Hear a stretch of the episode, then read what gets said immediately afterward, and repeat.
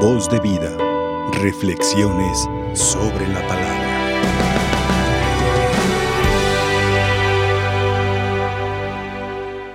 ¿Qué decir de la palabra de Dios en esta mañana? Siempre es riquísima, pero qué triste que eh, no siempre, no todo el mundo eh, está con el oído atento a lo que dice la palabra de Dios. No siempre. E, eso que hacemos muchas veces nosotros los sacerdotes, de, pronto preguntarles, a ver, ¿y de qué trató la primera lectura? A ver, ¿y cuál es la respuesta del Salmo? A ver, ¿de qué habló el Evangelio? ¿Cuántas veces nos quedamos así todos, hasta asustados, verdad? Porque nos preguntan y no sabemos. No sabemos. Eso nos, nos pasa porque pues nos, eh, nos falta prepararnos siempre con verdadera devoción a lo que vamos a celebrar. Porque no venimos a celebrar algo ahí pasajero, no. Venimos a celebrar la vida. Celebramos la vida. En cada Eucaristía celebramos la vida. Pero para que la vida tenga una razón de ser, para que la vida mm, sirva para algo o para alguien, pues tenemos que estar por eso bien atentos a lo que decimos, a lo que celebramos. Una de las cosas que también nos hace mucha falta como cristianos católicos, como fieles que acudimos a la misa, es saber que las oraciones que se dicen en el altar no son las oraciones del Padre. No, no son las oraciones del Padre. Son las oraciones de cada uno de nosotros. También eso, yo a veces les pregunto también esto de las oraciones. A ver, ¿cómo dijo la oración de hoy? ¿Cómo fue la primera oración que dije como sacerdote hoy? ¿Alguien se fijó? Alguien le llamó la atención algo de la oración? No. No, porque siempre pensamos en eso. Ah, es la oración del, del Padrecito. No, no. Por eso el sacerdote, fíjense bien en esta situación, por eso el sacerdote dice, oremos. Porque si no, pues entonces tendríamos que decir, déjenme orar. Y no. No. La misa es de todos los que participamos. Todos celebramos la misa. También esa idea rara y que también hay que purificar. Vamos a la misa del Padre fulano. Es que la misa del Padre fulano es mejor. Es que el Padre fulano dice la misa más bonito. A ver, a ver, a ver, a ver. Pues vas con el Padre o vas con el Padre. ¿Ah? ¿Con qué padre vas? No, no, no, no. La misa es de todos. ¿sí? Que te guste más cómo la celebra un, sacerdote y otro, bueno, pues sí, pero jamás vuelvas a decir, voy a la misa del Padre porque me gusta más. No, no, no, no, no. Por eso, por eso, mis hermanos, hoy que celebramos a esta santa adolescente, María Goretti, debemos ver cómo ella fue capaz, fue capaz de, decir esta frase, antes morir, antes morir que pecar. Uy, si nosotros dijéramos esa frase, pero qué difícil, ¿verdad?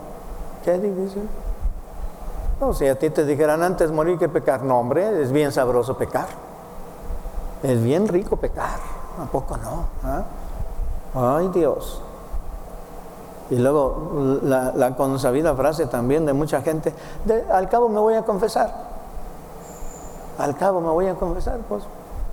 Y otra que me dan ganas de darles unos coscorrones cuando los oigo que lo dicen, ¿verdad? Mira, si vas a pecar, pues de una vez que sea mortal, ¿para qué te quedas en pecados veniales? Ah, ahora resulta. Ahora resulta.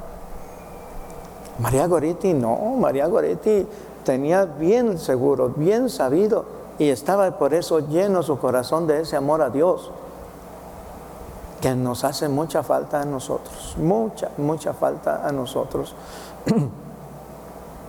y fíjense cómo esta niña, esta pequeña, fue tan grande su amor a Dios que incluso hasta perdonó, perdonó a aquel que la mató, a aquel que la hirió antes de morir, antes de morir, perdonó a, su asesino.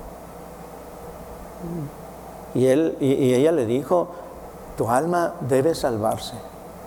Y yo voy a pedir desde el cielo para que tú te salves, tu alma se salve. les digo, nosotros, eh, qué difícil se nos hace. Si con una ofensa pequeñita que nos hacen ya estamos buscando la venganza, ¿a poco no? Andamos buscando la forma de tomar revancha. Ah, me hiciste, pues te hago. ¿Ah? ¿Me hiciste? Te hago.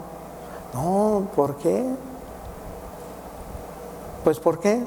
Porque nuestro corazón no se ha llenado totalmente de Dios. No hemos dejado que nuestros corazones se llenen totalmente de Dios. Hoy pues, en esto que eh, escuchamos también en el Evangelio, también deberíamos de hacerlo vida nosotros. Jesús envía a sus discípulos, envía a sus apóstoles para que eh, eh, prediquen el reino de Dios y con estas promesas expulsarán espíritus impuros y curarán toda clase de enfermedades y dolencias. A ver, hoy habrá discípulos, hoy habrá apóstoles. En este tiempo hay apóstoles, hay discípulos.